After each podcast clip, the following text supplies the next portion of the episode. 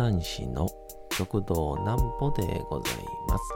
皆様5月の12日も大変にお疲れ様でございまし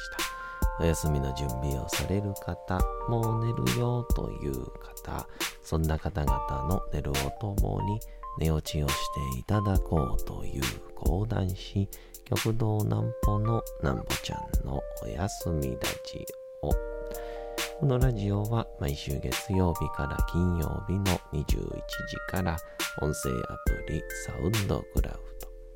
ド、Spotify、Amazon Music、Podcast にて配信をされております。皆様からのお便りもお待ちしております。お便りは、極道南歩公式ホームページのおやすみラジオ特設ページから送ることができます。内容は何でも結構です。ねえねえ聞いてよなんぽちゃんから始まる皆様の日々の出来事や思っていることなどを送ってください。ご希望の方にはなんぽちゃんグッズプレゼントいたしますので、住所、お名前お忘れなくと。えー、昨日ですかね、えー、僕、まあ、だいぶ前から、えー、ホットヨガに、え、通っていますけども、なんか、ふと初めて見たコースがあったんですけど、腸腰筋を使うヨガっていうね、まあ、こう下腹部あたりの筋肉らしいんですけど、まあ、なんか、いいんじゃないかなと思って。で、まあまあ、いざ、えー行ってみるとですね、いつもはこう、マダムが何十人、十何人いるんですけど、その日に限っては、4人しかいなくて、まあ、その理由がね、その15分後ぐらいに分かったんですけど、そんなきついヨガのお話です。なんぽちゃんの明日は何の日？さて、明日が5月の13日でございます。着々と日が過ぎていくんですけどね。さて、何の日でございましょうか。愛犬の日。出版業などを行っている成文堂振興社の創設者であり、当時の社長でもあった小川菊松氏が、戦後いろんな種類が飼われるようになった犬に関して、もっと関心を強めてもらいたいとの思いから、1956年5月13日に犬に関するイベントを東京日比谷公園で開催しました。戦後間もない日本で動物に関するイベント自体が珍しかったことからこの出来事が愛犬の日としても現在も引き継がれています。ちなみに当時行われた犬のイベントでは狂犬病予防の相談。愛犬の病気の相談、いい飼い主の表彰、えー一芸を披露したレコードワンテスト、犬と散歩に似合う服装披露会、ファッションショー、えー参加者で散歩をする愛犬との撮影会、日比谷公園から東京駅まで行った、など、割と先進的な内容が盛り込まれており、イベントは大盛況で、以後全国各地で頻繁に開催されることになったんだとかとか。確かこの、最近ですかね、あの、あれですよ、えー、何で今出てこなくなったんだ？ああ、そうそう。法改正で、まあ、家で、こう動物と一緒に暮らすっていう、まあ、このペットですね、に、あの、IC チップを必ず入れないとダメですよっていう話になりましたね、今回ね。ええ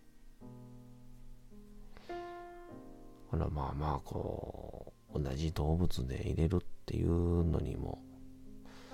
まあ疑問を思い浮かべる人もそれはもちろんいるとは思いますけど。まあね、非常にこの近年、まあ、犬の不法投棄っていう言い方も難しいんでしょうけど、どうしても、えー、最後の最後まで一緒に頑張れない人が多いっていうので、社会問題になってますから、えー、一日でも早く解決すればいいのになと思いますけどね。ええ。ヨガきつかったっすね。とんでもなかったですね。いや、あのー、もうね、始まりまして。で、腸腰筋とは何かっていうところからまあ話が始まってでまあ腸腰筋とは、えー、腸骨筋と大腰筋っていうまあこの股関節あたりにね存在するこうまとわりついてる筋肉でまあ足を太ももから上げたりとかえー、後ろへ足を蹴り出したりとか、そういう時に使う筋肉らしいんですけど、これの説明が冒頭にあって、えー、今日はこれを使っていきますよっていう感じだったんですけど、まあ、今からですね、僕があのー、いろんなポーズをご説明すると思うんですけど、あの、到底、プライベートにある姿形ではありませんので、どうか伝わらない場合は、明日ね、明日の朝以降、通勤時でもいいですから、ヨガ、こんなポーズって調べてもらったらいいと思うんですけど、えー、まずその、体をですね、えー、まあ前屈ですね。立ったまんま前屈を敷いて、で、こう、そのままあの、肘をこうね、前屈したまま立ったまんまですよ。こう、肘を曲げるんですね。で、肘を曲げると、おのずと膝も曲がると思うんですけど、その膝を曲げて、そしたらその自分の膝とすねが自分の二の腕あたりに当たると思うので、えー、そのまま、えー、二の腕に乗っかります。あのー、足が大きく浮いて、腕2本で、えー、体を支えるというですね。うん。この時点でもう僕は理解に苦しむと言いますか。あ、選ぶコースを間違えたなと思ったんですけど、そしたらですね、あの、僕の目の前、また端っこの方に、その、まあなんでしょうね、こう、ご年齢を考えるなんてまあ無粋な話なんですけど、まあ、うん、まあ5、60代のマダムでしょうか。むしろ、60、70なのに50に見えるという美魔状態でしょうか。お綺麗なマダムがですね、めちゃくちゃ綺麗にやってまして。腕2本でですよ。体支えて。で、そのまま、えー、今、二の腕に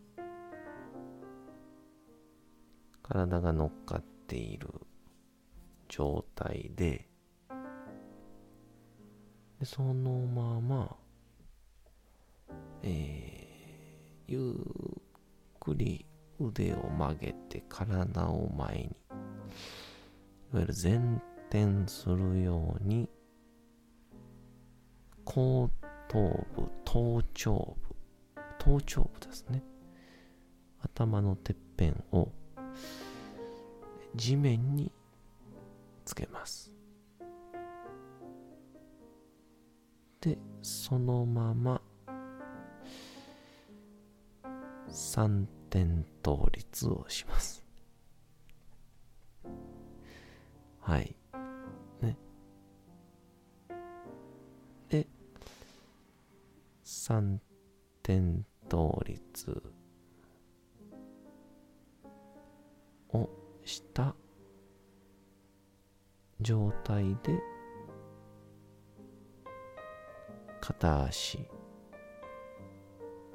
を曲げ、もう一つの片足を。まっすぐきれ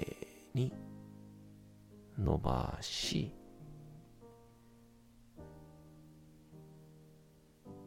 きれいに。ポーズをとります。えーこれを横のマダム4人がやっていて、僕はそれを、えー、ひたすら眺めているだけだったんですけど、えー、これの他にもですね、えー、いわゆるあの、寝転んで背中を仰向け、背中を下につけて仰向けで、あの、足をこうぐーっとね、上にね、上げて。まあ、昔体育の授業でもやりました。側体っていうんですか？上げて。でそのまま、えー、腰から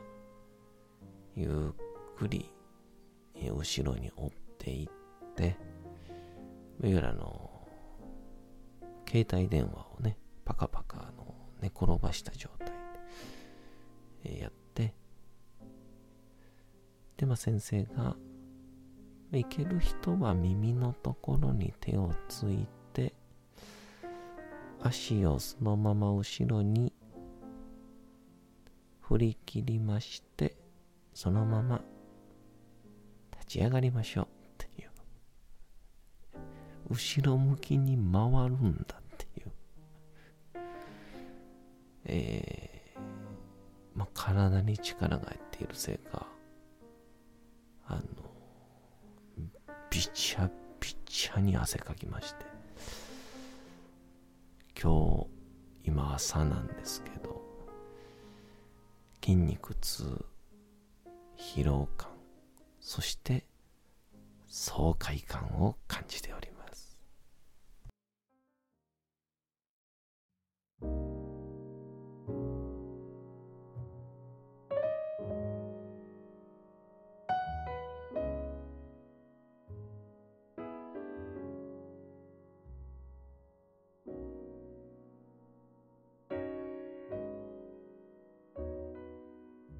さて時刻はうとうと朗読会の時間となりました。皆様小さい頃眠れない時にお父さんお母さんおじいちゃんおばあちゃんお世話になっている方に本を読んでもらった思い出はないでしょうか。なかなか眠れないという方のお力に寝落ちをしていただければと毎日様々な物語小説をお届けしております。さて本日お読みしますのも三島由紀夫の金閣寺でございます。まああなんかいよいよこの金閣寺の主人公喫音を持った坊主の息子なんですけど、まあ、なんかこう好きになった女性が実はこの、まあ、戦時中ですから脱走兵をかくまっていたというなんか設定内容が半端ないですね。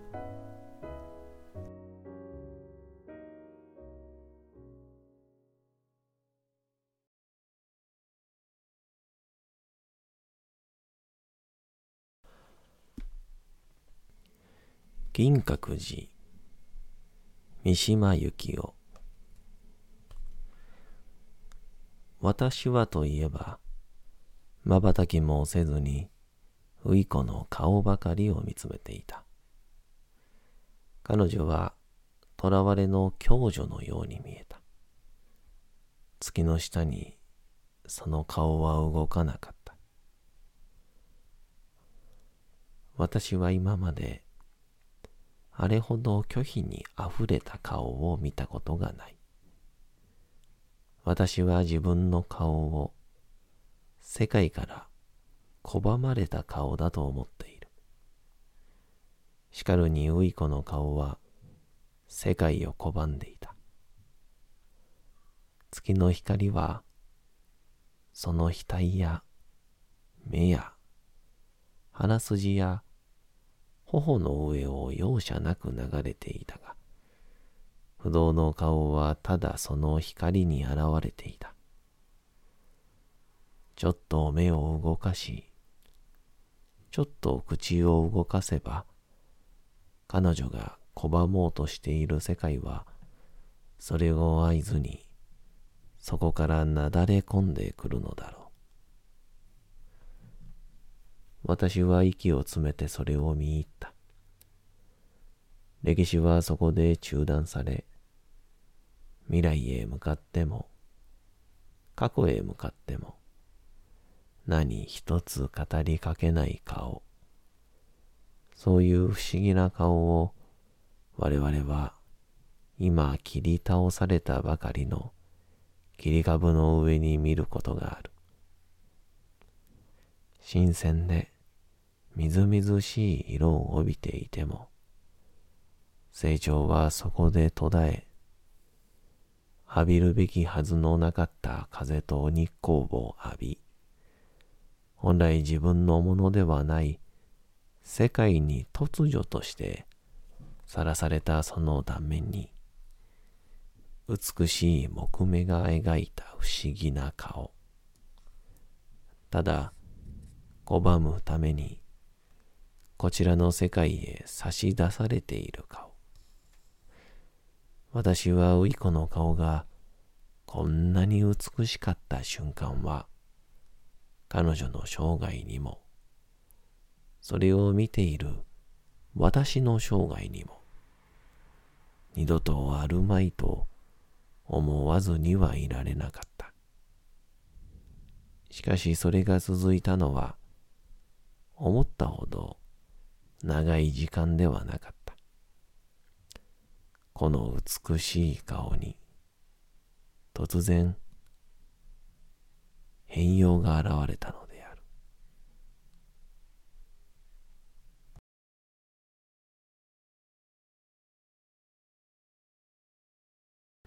さて本日もお送りしてきましたなんぽちゃんのおやすみラジオというわけでございまして5月の12日も大変にお疲れ様でございました。明日も皆さん、街のどこかでともどもに頑張って夜にまたお会いをいたしましょう。なんぽちゃんのおやすみラジオでございました。それでは皆さん、おやすみなさい。すやすやすやーん。